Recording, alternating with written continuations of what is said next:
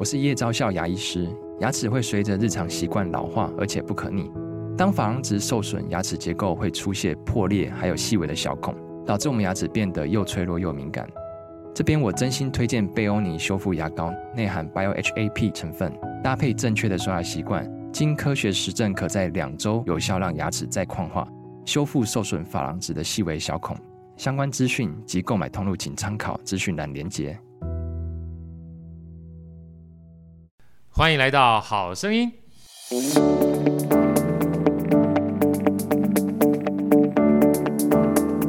大家好，我是好学好哥，欢迎来到好声音。今天啊，这个又来跟大家分享超级宇宙无敌霹雳的音乐响宴了哈，而且这个音乐响宴呢，真的又跟好哥的。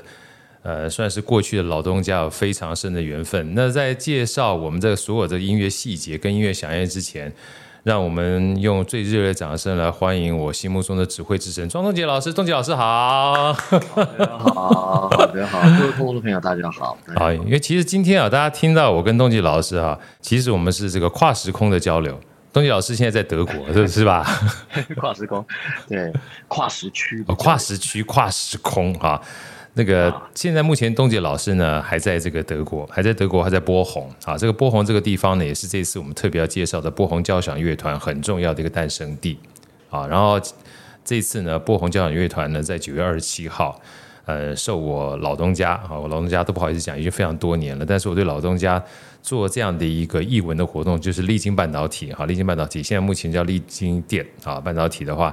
呃，二零二三年的音乐响宴啊，特别邀请了庄昭杰老师跟波鸿交响乐团啊，待会儿我会介绍另外一个钢琴三冠王的音乐家来到台湾跟大家做分享。事实上，这个音乐呢，它不仅在台北，好，包含九月二十七号在台北，然后九月二十八号、九月三十号分别在北中南三个地方。到时候我们会把所有连接贴给大家，让大家在北中南都有机会啊，去接触到这么样一个来自德国。算是德国非常知名的交响乐团之外，而且是非常悠久，而且有很多多样化的曲风的呈现。那最重要的话，是我们今天特别邀请到庄中杰老师啊，跟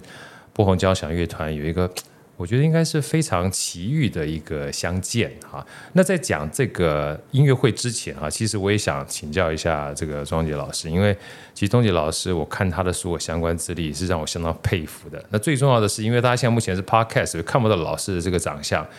就像我这个昨天啊特别这个访问那个魏晋野老师啊威廉老师，然后今天再看看庄杰老师。他们两个用简单一句话，就是明明可以靠颜值吃饭啊，非常实力基本上贬，讨厌，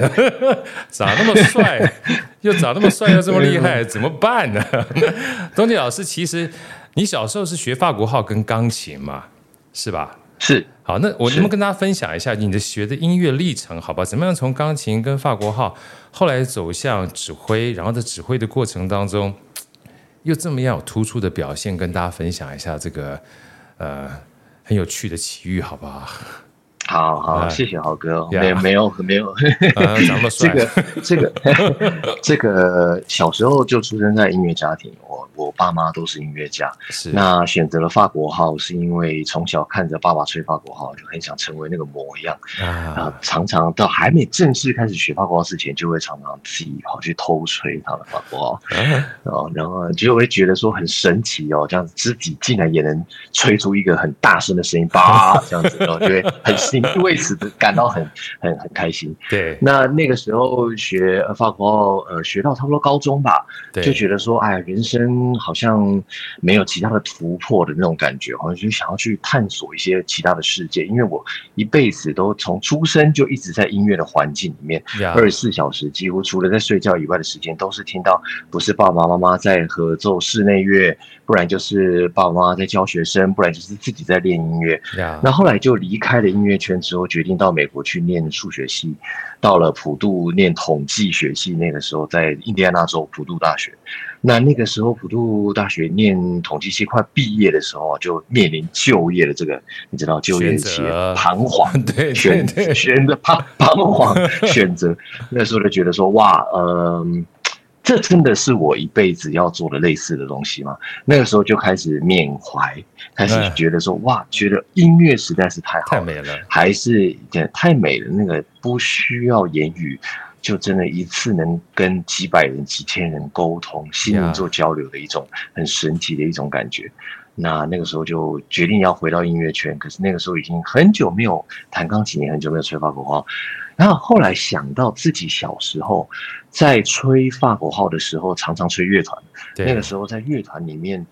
呃，算是近距离观察指挥跟乐团的这个这个 interaction。然后觉得说，哎，这是一个蛮神奇的一个工作。不只是如此。我对于呃交响乐团能够演出的曲目，一直都保有非常大的好奇心以及非常大的兴趣。那作曲家其实写很多东西，譬如说给法国号，对，或是给钢琴或给小提琴。可是作曲家通常都把最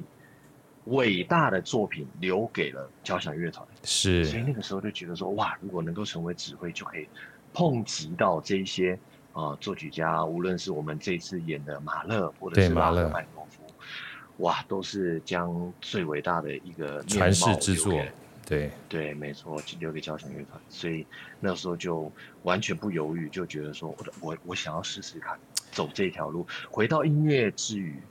做一个指挥。呀、yeah，老师，我就发觉一件事情哈，就是一些基本上。我们看到身旁周遭这种举重若轻的神人哈，在说自己经历的时候，都好像讲的有跟没有一样哈。就像你刚说，哎，我学学八国那个法国号，学学之后觉得嗯，想要尝试一下不同的东西，我就跑去考数学系。老师，去数学系没有像你讲的这么简单，好吗？数学很痛苦的。然后你讲一下普渡，你讲的普渡大学好像就我去旁边吃路边摊一样，普渡大学很难申请，好吧？你能不能跟我分享一下？我这个转折，你不要转的这么轻松，但是我听起来很硬，好不好？你当初在学，你在学法国号的时候，哈，我那么稍微多问一下，因为你到大学其实转数学，是不是代表你在整个学音乐的过程当中，其实你没有走音乐班？有，我有在，我从小到大都是音乐班，从三年级一直到高中都是音乐班。你你知道，你你要你要跟大家讲这一段，你知道吗？要不然大家以为，哦哦哦 要不然大家以为奇怪了。呃，好像你就是不是走音乐班，所以考到数学系，然后走统计，好像很自然。真正厉害的是，明明是走的是音乐班 啊，然后走着走着走到数学系，难不成在法国号上面基本上就在算微积分，是不是？没有没有没有没有没有，法国号是距离微积分最远遥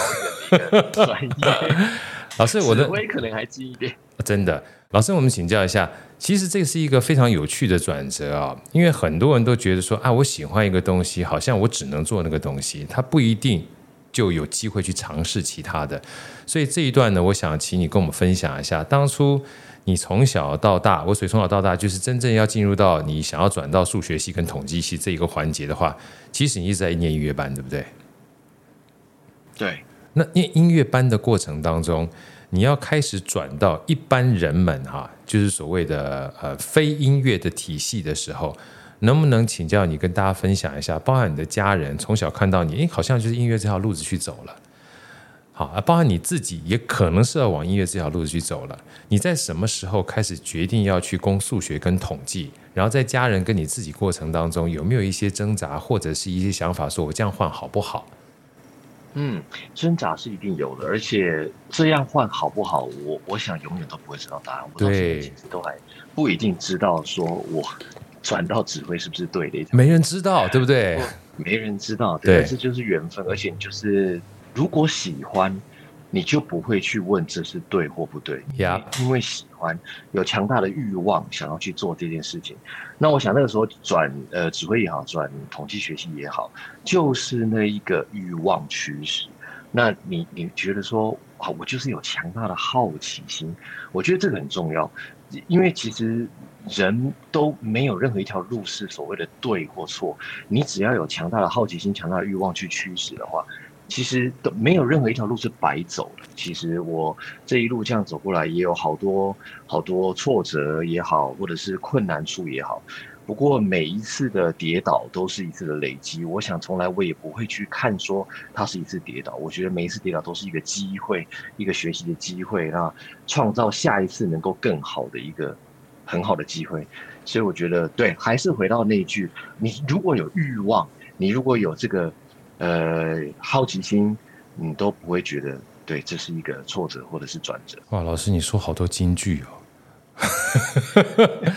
这句话，这个这这这对这句这句这句这这一集的话，有好多这个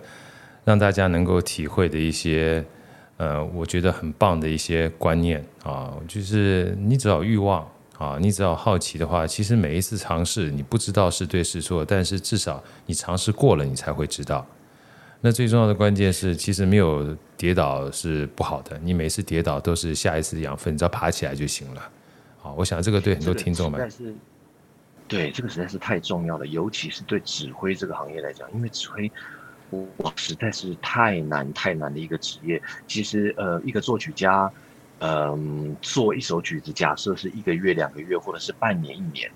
他把这个曲子这么呃深思熟虑的做好，每一个细节全部他都想了几百遍、几千遍，可是你却要在四五天、三四天内。把这个曲子升值到人员的心中，这个不但是你自己要将音乐内化，而且你接下来要要如何用呃说话的艺术去说服一群，也许比你还要演奏更多次这个曲子的一群老团员啊，那我觉得这个指挥这个行业真的是太难。我觉得不是强大的欲望哈、啊、去驱使，强大的这个 passion。那真的是，其实每一次乐团练啊，每一次跟乐团的练习，每一分钟也许都在跌倒可是其实下一分钟都是一个在爬起来跟跟团员得得到一个很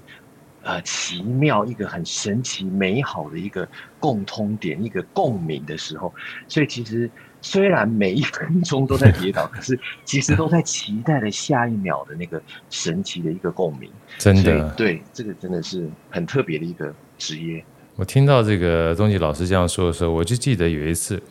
类似的这个说法出自那个李安导演的口中呀。其实导演某种程度上也做这样的事情，对不对？因为编剧或者是写剧本的这些作家也好。他可能苦心孤诣了，把一个著作啊写出来了，但是文字的呈现跟视觉上的呈现，尤其当一个导演还要把一堆老戏骨哈，那全部扯在一块儿，然后扯在一块儿还教他怎么演，对对 对，对不对？要教他怎么演，演出他心目当中不是一个个人的呈现而已，是要呈现出剧本想要传达的意境。然后在一个半小时，就算是奥本海默三个小时，也只不过是三个小时，要呈现给观众他心目中想要呈现的样子。其实我觉得导演跟指挥某种程度上面都像是一个，呃，我觉得是在音乐上面或者是演出上面的一个 CEO 啊，他就是一个执行长。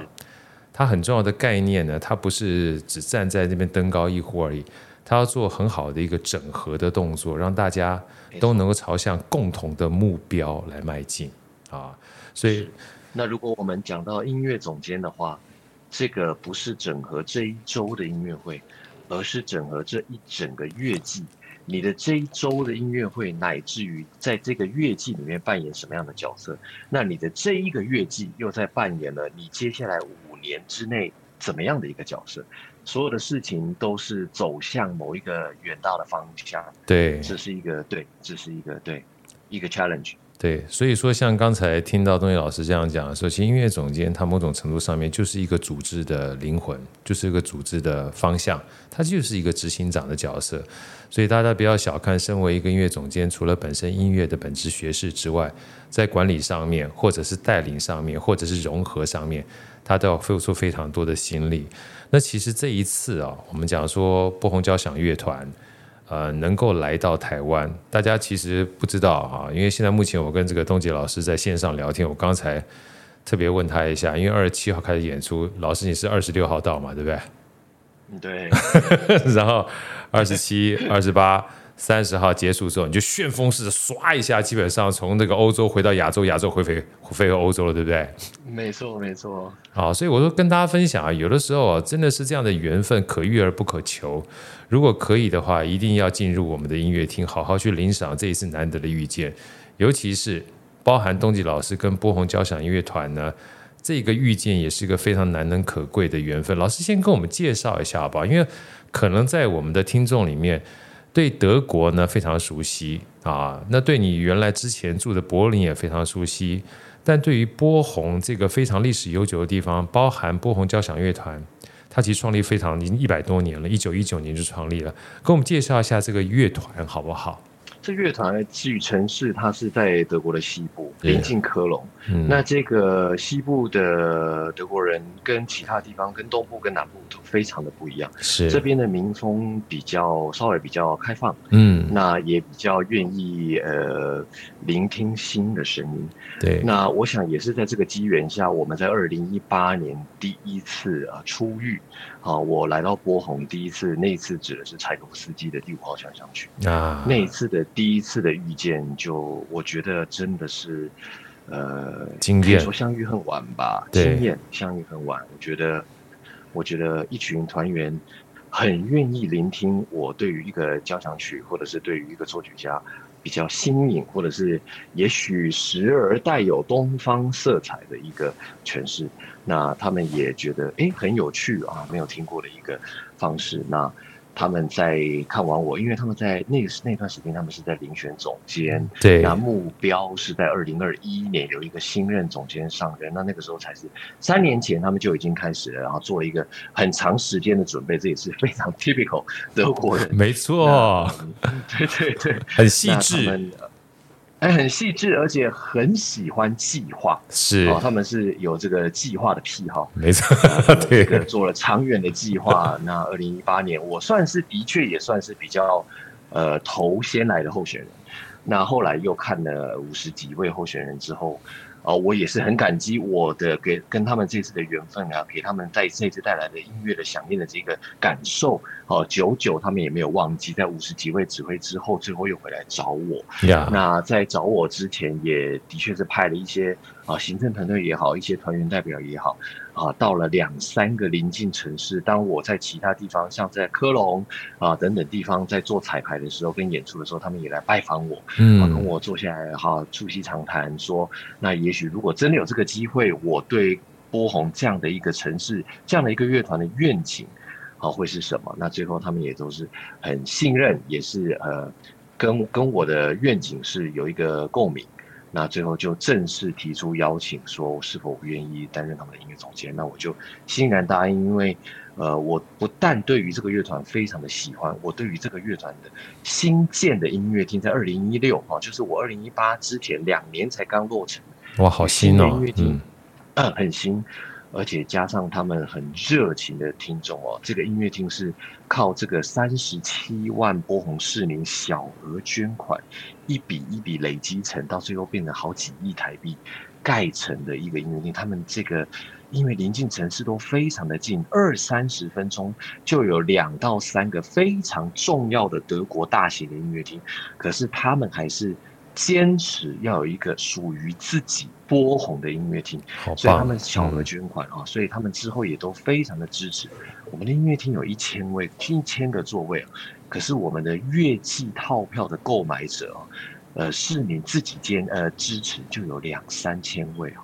所以是超过这个音乐厅能够负荷，所以这当地的市民真的是真心支持。那你也可以从。他们这个在听音乐会的这个当下，这个空气凝结的这个感受，对，你真实可以真实可以感受到。我二零一八感受到之后，我在就二零二零年就欣然啊接受在二零二一年上任他们的音乐总监。哇，实在太棒了！其实我刚听到东杰老师在讲这一段，我有点感动，因为大家想想看，才三十多万人口的一个不能算太大的一个城市啊，但是愿意啊小额捐款。捐出一个高达一千个座位，而且呢，类似这样套票，好哥想特别跟大家分享一下，能够到一千个座位的话，其实已经不算小的一个音乐场馆了。然后可以几乎让大家都愿意去参与，我觉得是一个把音乐当成是习惯跟生活里面很重要一个要素的事情。那这边呢，就刚刚好，我想要请教东杰啊，因为我们常常讲说。音乐它其实没有分古典跟流行这件事情，这是我们自己常常私底下在聊的。只因为古典的话，就是以前的流行嘛，那很多的时候是跟习惯有关的。那我能不能请教一下，像这样子的一个，我把它当成是一个把音乐当成是生活当中一个很要素的这么美好的一个城市啊？你去了这两年、三年的过程当中，我觉得你在柏林也待了六七年。他们是不是从小基本上，呃，就像你从小有父母亲这样的一个样子，让你可以在对音乐的认识过程当中没有任何的距离，它就是一个生活的点点滴滴。那他们是不是从小也有这样的一个机缘，让所有的人对于聆听音乐这件事情，就是一个耳濡目染、很自然而然的事情？的确是这样，而且政府也是非常呃大力的支持。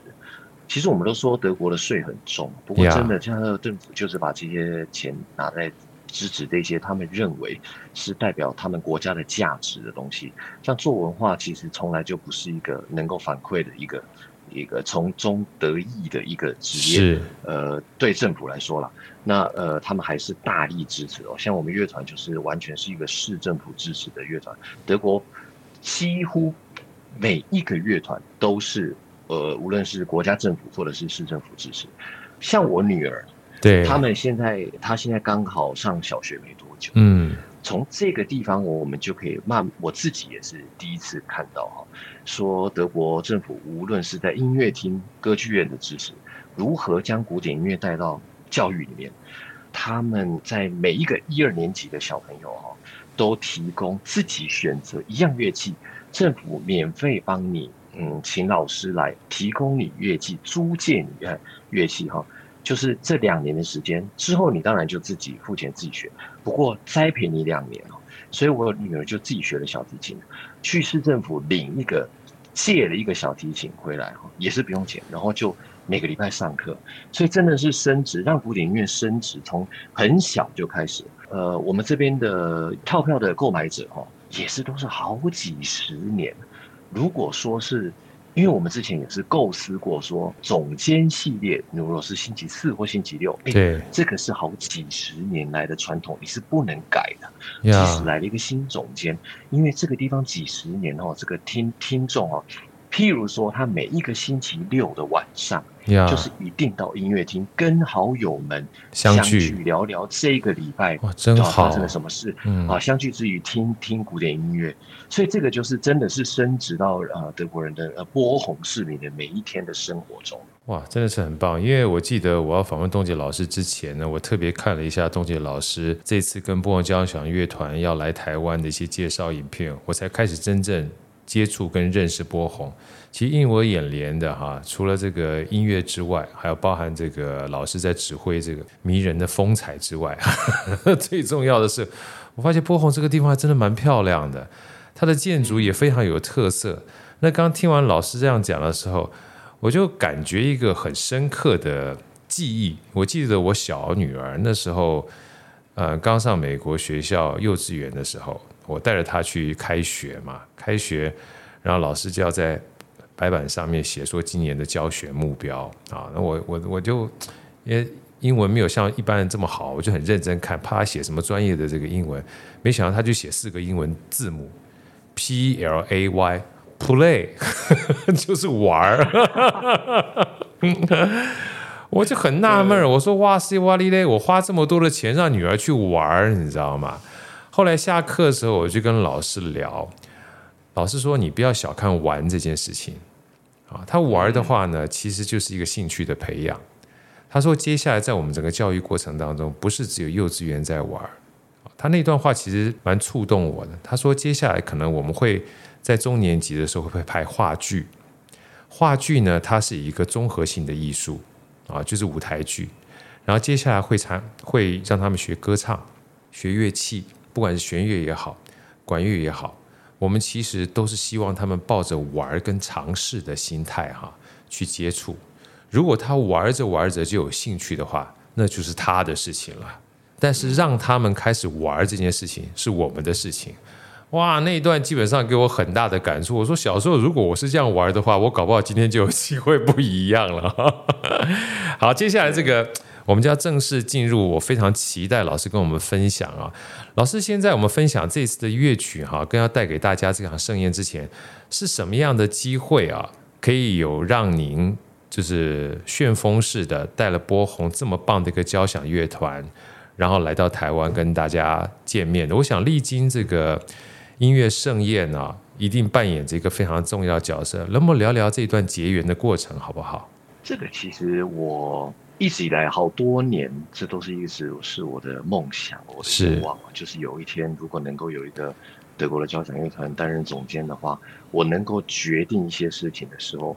我最大的愿望之一就是带着交响乐团回到我的家。呀，那。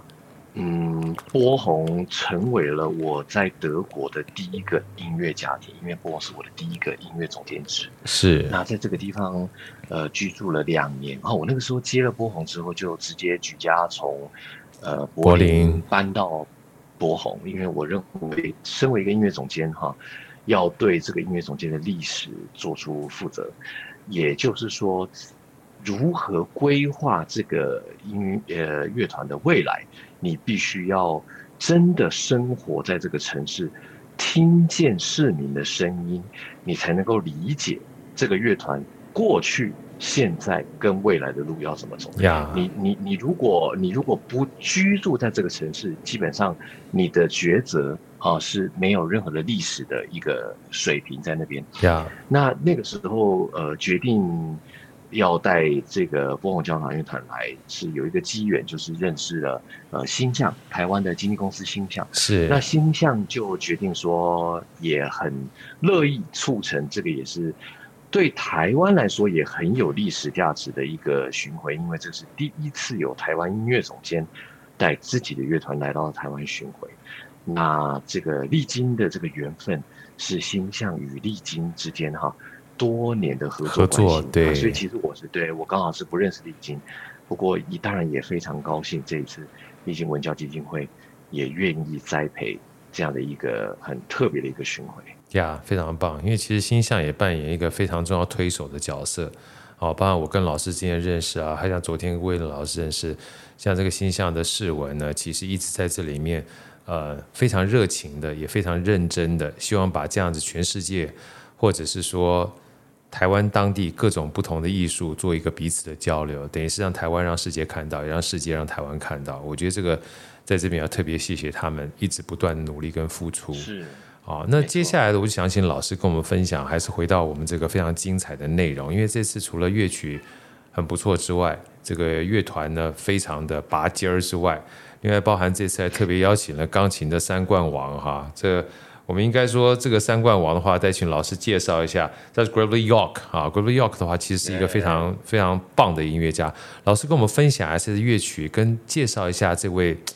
这非常霹雳无敌的这个钢琴音乐家，好不好？哦，这真的是霹雳无敌。这这一次请到这个钢琴家乌克兰籍，上个月刚刚我第一次跟他合作，飞到波鸿来啊，我们合作了也这次即将带到台湾的曲目。哇，我怎么形容这个钢琴家？他应该是我见过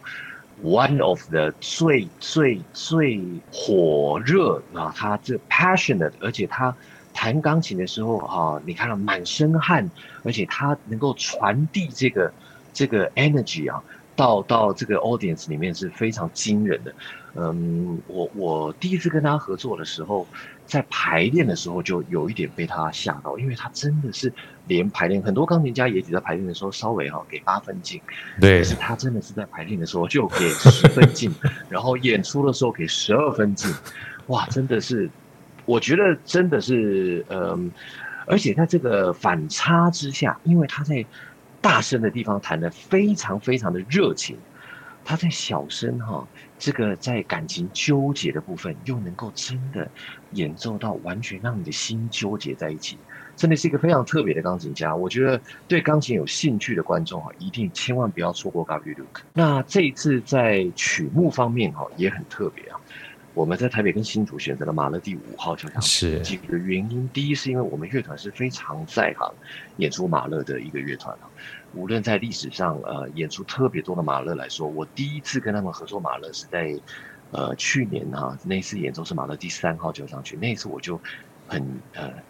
惊惊讶的发现到，哇，我们乐团对马勒的这个语汇的了解啊，精通啊，真的是在另外一个 level，所以我就决定那个时候就决定说。哎，有一天我如果带他们来到台湾，一定也要演许多台湾听众都特别喜欢的马勒。那这次带来第五号的关系哦，是因为这个很特别的这个地缘关系。这个马勒在做完第五号，他个人指挥第一次首演的时候，就是在距离我们乐团不到一个小时的科隆啊，距离波鸿有这个地缘的关系啊，所以啊，常常在想说，会不会马勒那个时候从维也纳呃坐着马车到科隆的时候，有没有经过波鸿呢？这个很特别的幻想。那这一次到高雄演出的是拉赫曼尼诺夫第二号交响曲。那拉赫曼尼诺夫今年是否一百五十周年啊，也是一个很重要的一个啊诞辰周年。那选择第二号，刚好也是拉赫曼尼诺夫四首交响曲里面唯一一首在德国做的啊交响曲，也是很特别。那这首交响曲无论无无论在啊思思路这个脉络非常清晰以外，它好多地方哦。呃，受人脍炙人口的第三乐章，非常非常的啊，让你的心要也是又纠结在一起，非常的感人的这个第三乐章。对，这次带来的曲目都非常的精彩，而且不止曲目非常精彩，我再跟大家分享一下，老师呢带的这个，不管是交响乐团、波鸿交响乐团也好，或是我们钢琴音乐家也好，包含这三次从台北到新竹到我们魏武营啊，嗯，等于是这个旋风。呃，扫过了我们全台湾，